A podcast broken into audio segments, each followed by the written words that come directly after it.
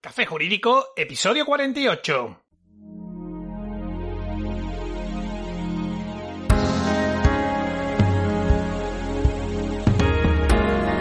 Buenas tardes, mi nombre es Juan Delgado y esto es Café Jurídico, un espacio de divulgación jurídica donde en el tiempo que dura un café abordaremos novedades legislativas, interpretaciones de doctrina y jurisprudencia sobre distintas temáticas, aprenderemos a manejar herramientas para la eficacia y la productividad profesional y en definitiva nos acercaremos de una forma amena y distendida al sector jurídico. Comenzamos.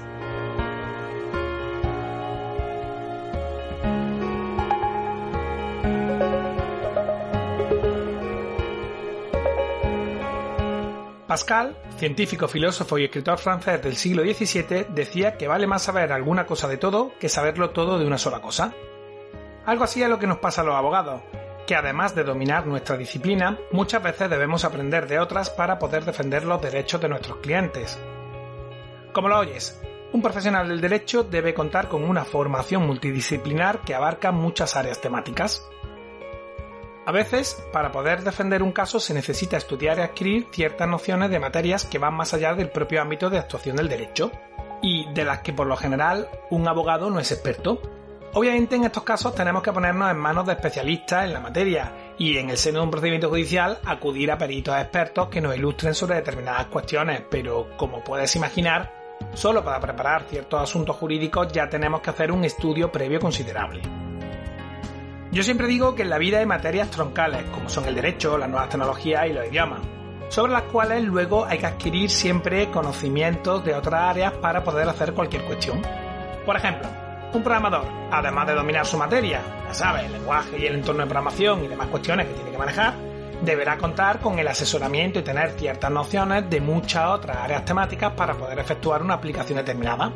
¿Os imagináis a un desarrollador de software que intente hacer un programa de gestión de empresas sin conocimiento ni asesoramiento de la materia? La que se podría montar es tremenda. Piensa ahora en alguien que domina un idioma. Para ponerlo en práctica tendrá que escribir o hablar de algo, aplicarlo a un ámbito concreto de actuación. Pues con los profesionales del derecho pasa más o menos lo mismo. Desde el desarrollo normativo hasta su defensa en sede judicial, son muchas las veces las que un profesional del derecho debe aprender sobre otras materias. Para regular determinadas materias o defenderlas en sede judicial, primero deben comprenderse determinadas cuestiones científicas, técnicas o prácticas para las que en principio un profesional del derecho no siempre ha recibido una formación específica en la carrera ni en el máster.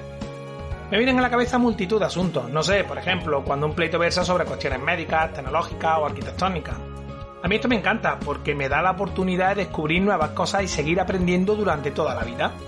De hecho, uno termina por convertirse en eso que yo llamo un cursillista profesional, para poder adquirir todo tipo de competencias y conocimientos en distintas materias. Yo siempre que me entra un asunto de estas características, lo primero que hago es llamar a un profesional de la materia para pedir su asesoramiento, antes incluso de empezar a estudiar el marco normativo. Hoy vamos a dedicar el programa a hablar sobre cuestiones urbanísticas, concretamente sobre la clasificación y la calificación del suelo y los tipos de suelo que hay a nivel normativo. En un momento vamos a hablar con un experto en la materia que nos ayude a arrojar luz sobre todas estas cuestiones, pero antes, cursosjurídicos.es, el entorno virtual de aprendizaje creado por y para profesionales del sector jurídico aportando una visión de 360 grados sobre todos los aspectos relativos al ejercicio de este tipo de profesión, con un enfoque práctico y muy orientado a la adquisición de competencias. Ya falta nada, el próximo martes, día 15 de septiembre, damos comienzo al curso de pericial caligráfica dirigida a peritos calígrafos, criminólogos, abogados, un curso en definitiva diseñado para una amplia variedad de profesionales dentro y fuera de España, porque se trata de una disciplina de base científica empleada en todo el mundo. Si todavía no lo has hecho, aún estás a tiempo de poder inscribirte y lo mejor de todo es que por ser oyente de Café Jurídico puedes hacerlo completamente gratis dándote de alta en el portal cursosjurídicos.es y suscribiéndote al plan mensual con el código Café Jurídico, todo junto y en mayúsculas, con lo que vas a conseguir realizar el curso sin pagar absolutamente nada. Es más, sin que tengas ni siquiera que configurar una opción de pago. Más fácil no se puede, te estamos esperando en cursos jurídicos. Tenemos al otro lado del micrófono a Luis Gala González, arquitecto, perito judicial, empresario, formador, amigo y socio. Buenas tardes Luis, muchas gracias por acompañarnos en el día de hoy. Buenas tardes Juanma y gracias por la invitación a participar en Café Jurídico. Intentaré aportar mi granito de arena en la cuestión que nos ocupa, esto es la clasificación y la calificación del suelo, las cuales suelen generar confusión entre la ciudadanía y alguna que otra sorpresa. Si te parece, entramos ya en materia que son muchos los conceptos que tenemos que ver y analizar. Y bueno, qué mejor que contar con un experto en la materia para que nos ayude a esclarecer todas estas cuestiones que la verdad es que muchas veces nos hacemos un jaleo con la terminología. Por eso, cuéntanos Luis, ¿cuál es la diferencia entre clasificación y calificación del suelo en materia urbanística? La clasificación y calificación del suelo constituyen dos conceptos ligados al derecho urbanístico, ya específico y complejo de por sí. Se da circunstancia de que en ocasiones, ya sean conversaciones privadas, en medios de comunicación o en determinados sitios web, estos conceptos se confunden empleándose el término recalificación del suelo cuando en realidad se está haciendo referencia a reclasificación del suelo y viceversa. No en vano, la clasificación y la calificación del suelo vienen a ser los instrumentos urbanísticos de mayor importancia en lo que respecta a la legislación y planeamiento urbanísticos. Se ha de tener presente que el objeto de la planificación urbanística es regular el uso del suelo que puede realizar el propietario del mismo, independientemente de si éste es privado o es público. Esto se hace para que el desarrollo urbano sea controlado y coherente con la ordenación del territorio, que posee una escala mayor. La clasificación del suelo está ligada al régimen urbanístico del mismo, distinguiéndose entre suelo urbano, urbanizable y no urbanizable, estando esta íntimamente relacionada con el derecho a edificar en dichos tipos de suelo por parte de sus propietarios. Por su parte, la calificación del suelo está ligada al uso del suelo y a sus posibilidades edificatorias, asignando a cada clase de suelo anterior unos usos específicos, que a su vez pueden ser generales, como por ejemplo zonas verdes o infraestructuras, o pormenorizados, como por ejemplo residencial o industrial. Con objeto de aclarar la clasificación y calificación del suelo, ponemos dos ejemplos. Ejemplo 1. El ayuntamiento de la localidad X reclasifica la zona denominada Fuente Seca, que estaba clasificada como suelo no urbanizable de carácter natural, y esta pasa a ser suelo urbanizable. Este sería un ejemplo de reclasificación del suelo. Ejemplo 2. El nuevo Plan General de Ordenación Urbanística de la localidad Y incrementa la superficie del suelo residencial, puesto que ha recalificado el sector 5 de uso industrial. Este sería un ejemplo de recalificación del suelo. En síntesis, se puede decir que la clasificación del suelo hace referencia a la categoría urbanística del mismo y la calificación del suelo hace referencia a su uso. Perfecto. Atendiendo a la clasificación, ¿qué tipo de suelo tenemos y cuáles son sus características? Desde mi punto de vista, sin entrar en cuestiones meramente jurídicas, existe el suelo urbano, lo que comúnmente llamamos ciudad con sus infraestructuras y dotaciones, y el suelo no urbanizable o rústico, que es lo que entendemos como campo o naturaleza. Existe un tercer tipo de suelo, el suelo urbanizable, que no deja de ser un régimen transitorio del suelo no urbanizable al suelo urbano, previa aprobación del instrumento de planeamiento correspondiente. Desde un punto de vista normativo, existe el suelo urbano, el suelo urbanizable y el suelo no urbanizable. Ya su propio nombre parece bastante revelador de qué se puede y no se puede hacer en dichos tipos de suelo. Esta clasificación de suelo es establecida por el Plan General de Ordenación Urbana del municipio. El suelo urbano es aquel que reúne algunos de los siguientes requisitos. Estar dotado de acceso rodado, abastecimiento y evacuación de aguas y suministro de energía eléctrica apropiados para servir a la edificación que se encuentra en él o que se quiere construir, o bien, sin estar dotado de alguno de los servicios mencionados, esté ya consolidado en al menos dos terceras partes del espacio apto para la edificación, según la ordenación que el plan general proponga para ellos. El suelo urbano es el que presenta un mayor aprovechamiento y por tanto un mayor valor económico. A su vez, el suelo urbano se clasifica en suelo urbano consolidado y suelo urbano no consolidado. El suelo urbano consolidado está formado por los terrenos ya urbanizados o que tienen la condición de solares, lo que sería la ciudad en sí totalmente desarrollada y funcional. Se trata de un terreno apto para la edificación y urbanizado de acuerdo al planeamiento urbanístico. Se le conoce como suelo finalista ya que se puede acometer directamente un proyecto edificatorio, previa concesión de la pertinente licencia urbanística sin tener que realizar cesiones a la Administración. Eso sí, pueden ser necesarias determinadas obras, como por ejemplo el rebaje del acerado para el acceso rodado, pero estas pueden acometerse simultáneamente con las obras de edificación. En cuanto al suelo urbano no consolidado, es el que precisa algún tipo de transformación urbanística para alcanzar la categoría de suelo urbano consolidado. Es muy posible que en este tipo de suelo haya que realizar cesiones como suelo destinado a viario, a espacios verdes, a dotaciones, etc., asimilándose en este caso al suelo urbanizable. Digamos que el suelo urbano no consolidado aspira a ser suelo urbano consolidado, pero para ello hay que acometer una serie de obras e incluso someterse a planeamiento de desarrollo. El suelo urbanizable es el que en plan general de ordenación urbanística declara apto en principio para ser urbanizado. A su vez, en función de la definición pormenorizada de los diferentes sectores de suelo urbanizable, el suelo urbanizable puede ser ordenado, sectorizado o no sectorizado. El suelo no urbanizable, por su parte, está constituido por el suelo que el Plan General de Ordenación Urbana no incluye ninguno de los dos tipos anteriores, y por el suelo que goza de una especial protección, ya sea por su valor agrícola, forestal, ganadero, cinegético, paisajístico, natural, natural, histórico u otros. A su vez puede clasificarse en suelo no urbanizable de especial protección, suelo no urbanizable de carácter natural o rural, o suelo no urbanizable del hábitat rural diseminado.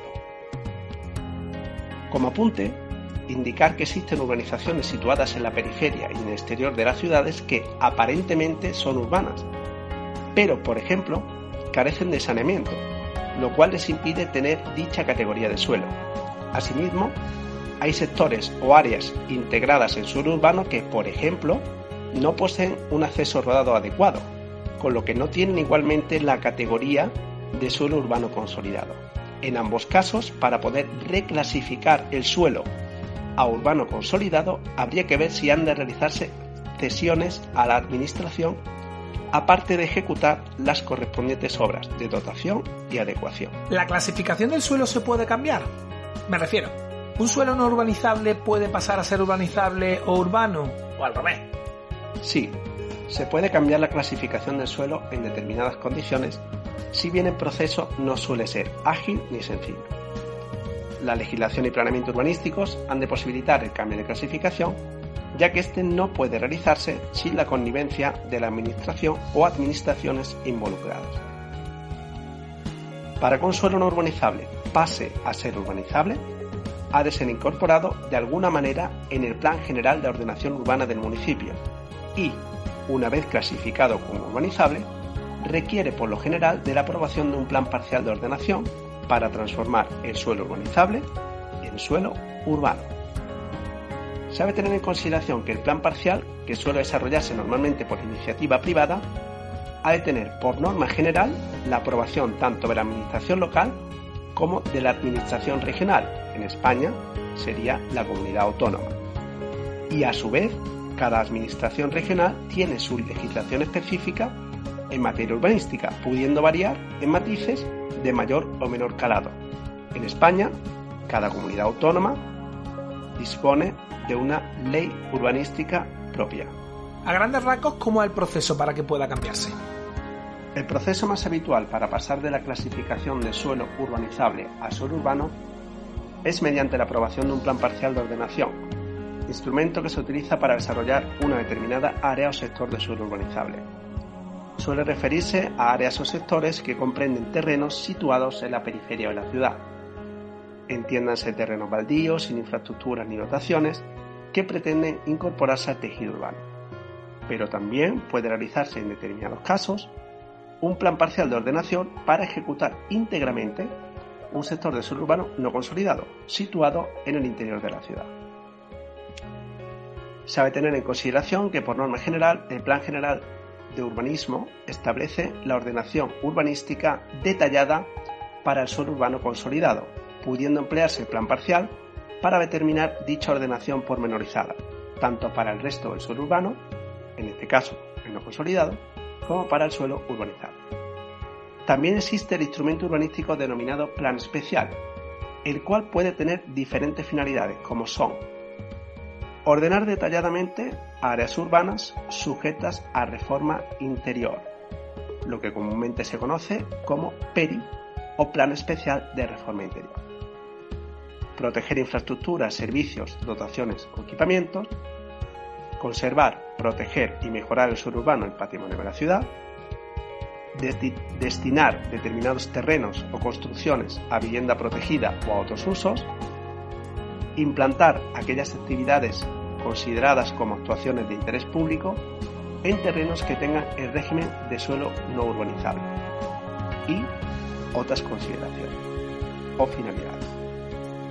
En lo que se refiere al desarrollo urbanístico per se, se puede decir que el plan parcial transforma terrenos baldíos en parte integrante de la ciudad.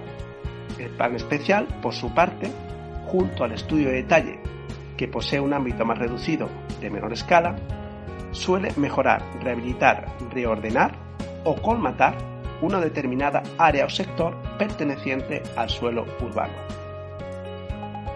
Además, el plan especial es el instrumento, junto con el proyecto de actuación, que se emplea para desarrollar determinadas actuaciones o actividades en suelo no urbanizable.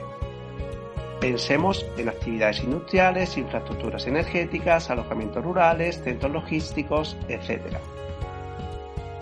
En cuanto al proceso en sí de desarrollo del plan parcial, en la práctica suele ser largo, puede tardar perfectamente años, y en no pocas ocasiones tedioso. Puede agilizarse si el área o sector de suelo a desarrollar posee un único propietario en vez de varios o incluso muchos. En resumidas cuentas, en primer lugar, se han de poner de acuerdo los diferentes propietarios de suelo del sector de cara al desarrollo urbanístico del mismo. Existen diferentes mecanismos de gestión urbanística para ello, de iniciativa privada, como la Junta de Compensación, iniciativa pública, como expropiación forzosa, o mixta, como cooperación. Este es el primer punto delicado, ya que no todos los propietarios de suelo del sector quieren transformarlo, apareciendo en determinados casos la figura del agente urbanizador. En segundo lugar, se ha de redactar el instrumento urbanístico apropiado, el plan parcial, por ejemplo. En él vienen determinadas las cesiones de suelo que se han de realizar a la administración, como pueden ser zonas destinadas a viario y aparcamiento, a zonas verdes, equipamiento, etc. Cesiones de un determinado porcentaje del aprovechamiento urbanístico, esto es, del suelo urbano resultante, e incluso, en el caso de uso residencial vivienda, destinar un porcentaje del suelo urbano resultante a la futura construcción de vivienda sujeta a protección pública. En tercer lugar, se redactar el proceso, perdón, el proyecto de urbanización del sector y ejecutar las obras pertinentes, las cuales serán sufragadas por el propietario o propietarios del sector original. Este es otro punto delicado, ya que nos podemos encontrar con propietarios que no quieren o no pueden asumir el coste de urbanización que les corresponde, dilatando sobremanera el proceso. Y en cuarto lugar, se va a redactar el proyecto de reparcelación, en el que se asignan las parcelas o solares resultantes, ya urbanas, a los diferentes propietarios del área o sector en función de sus derechos originarios y aportaciones efectuadas, tanto de suelo como económicas. Otro punto más que también suscita conflicto entre los propietarios originarios, ya que todos suelen querer los solares que están mejor situados. En la medida de lo posible, se suelen asignar los solares resultantes a los propietarios cuyo lote de suelo originario se encuentra más cercano. Este proceso, como ya se ha dicho, ha de contar con la aprobación tanto de la Administración local como de la Administración regional competente en materia urbanística y de ordenación del territorio. Pero no solo eso, sino que además es posible que entren en juego otras administraciones, llegando a ocasionar una ralentización e incluso abandono del proceso de transformación del suelo por parte del promotor o los promotores de la transformación del suelo. Pongo tres ejemplos de obstáculos con los que nos podemos encontrar. Ejemplo 1. Sector de suelo urbanizable que es atravesado en un lateral por un arroyo y en otro por una vía pecuaria. Por tanto, tiene que contar con el visto bueno de medio ambiente y agricultura. Ejemplo 2. Sector de suelo urbanizable cuyas conexiones con el sector contiguo no son posibles ya que donde tenía que haber una calle hay una edificación que no cuenta con la, pertinencia, con la pertinente perdón, licencia urbanística.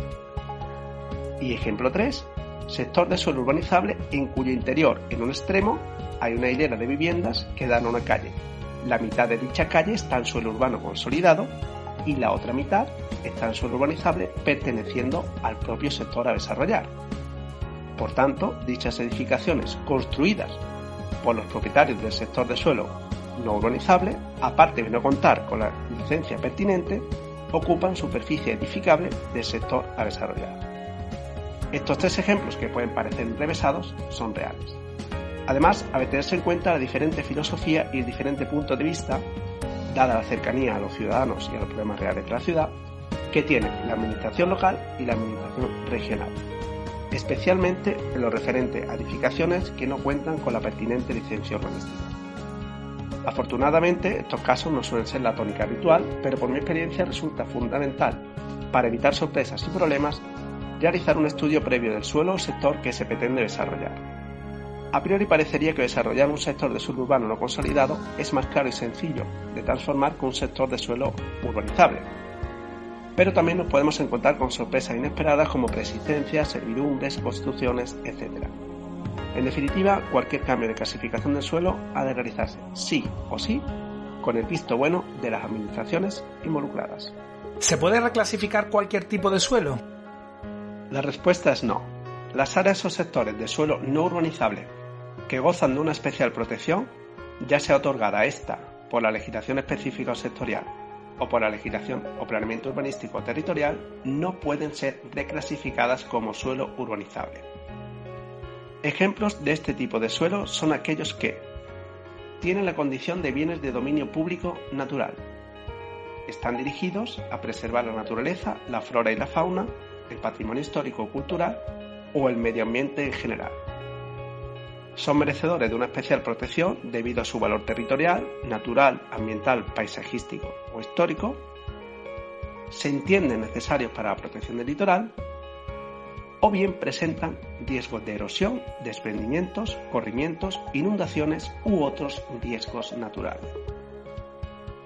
De hecho, se conocen casos, algunos de ellos muy mediáticos, en los que se ha reclasificado un suelo no urbanizable de especial protección pasando a ser suelo urbanizable, y después dicha reclasificación ha sido declarada nula por parte de un tribunal.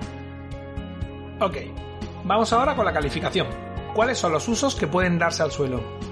En cuanto a los usos que puede darse al suelo, se debe tener presente que estos están limitados por la clasificación que el Plan General de Ordenación Urbana le haya dado.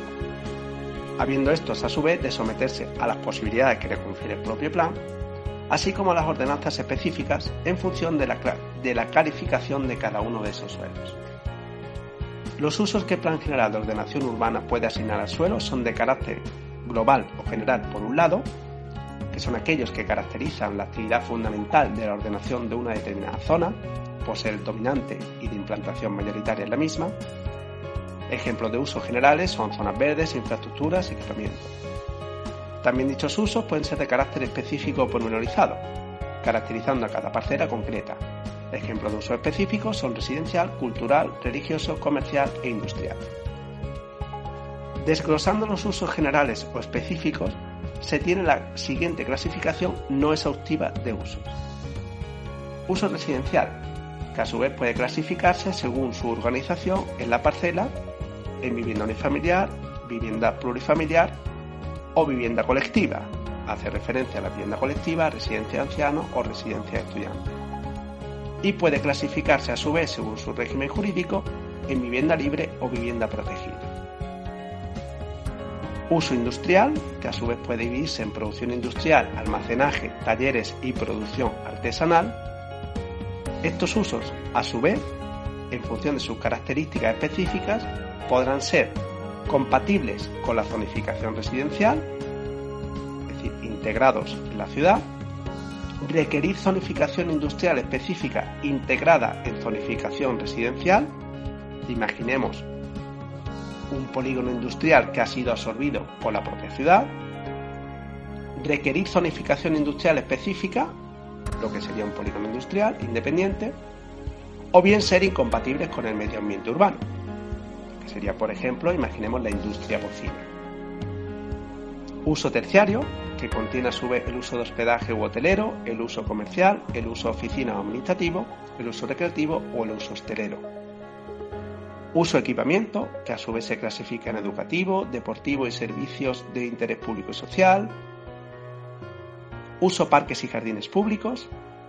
Uso transportes y comunicaciones, distinguiendo entre red viaria, aparcamiento, red ferroviaria o aeropuerto. Y por último, uso servicios técnicos e infraestructuras urbanas. Vale, ya nos has explicado que es posible reclasificar el suelo. ¿Se puede recalificar el suelo también? Sí, se puede recalificar el suelo. Para ello se ha de realizar una modificación puntual del Plan General de Ordenación Urbana del municipio.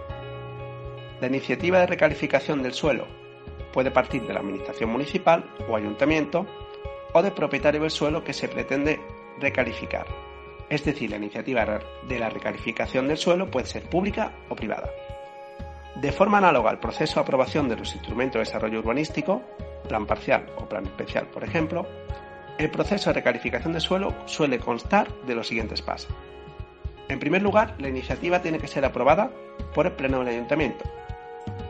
En segundo lugar, se debe someter la decisión a información pública, permitiendo que los interesados puedan presentar alegaciones en un plazo determinado. En tercer lugar, se deberá aprobar una vez más la recalificación del suelo por parte del Ayuntamiento. Y en último lugar, la aprobación definitiva dependerá de la administración regional a la que pertenezca el terreno. La duración del proceso de recalificación de suelo es normalmente inferior al proceso de reclasificación del suelo. El primero, recalificación, puede tener una duración de en torno a un año, mientras que el segundo, reclasificación, fácilmente se prolonga varios años. Luis, es un placer haber compartido este café contigo y abordar un tema que sabes que es habitual que traiga de cabeza a mucha gente. Antes de despedirte y como siempre que nos acompaña un invitado, me gustaría dejarte tu momento spam para que puedas contar a nuestros oyentes cómo pueden encontrarte. Pueden encontrarme de tres formas.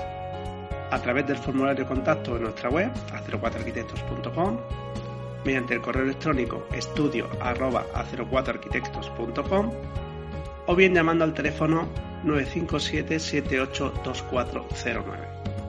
Estará encantado de ayudarles en lo que precisen. Gracias por su atención, ha sido un placer compartir este tiempo con ustedes y espero que la información les haya sido útil. Gracias nuevamente por habernos acompañado. Nos despedimos por hoy, no sin antes recordar que desde nuestra página web cafejurídico.es puedes acceder a todos los episodios que hemos emitido hasta la fecha, escucharlos por series temáticas y por supuesto enviarnos tus dudas legales, pedir que tratemos un asunto concreto o mandarnos tu opinión. Recuerda que también puedes seguirnos y escucharnos en las principales plataformas del sector. Ya sabes, iTunes, iBox, Spotify, Spreaker, Google Podcast y YouTube. Suscríbete, emitimos programa los martes y jueves a las 4 y media de la tarde. Como siempre, muchas gracias por tu tiempo, nos vemos el próximo martes donde, un día más, acompañados de un café, nos acercaremos de una forma amena y distendida a las novedades y cuestiones del sector jurídico.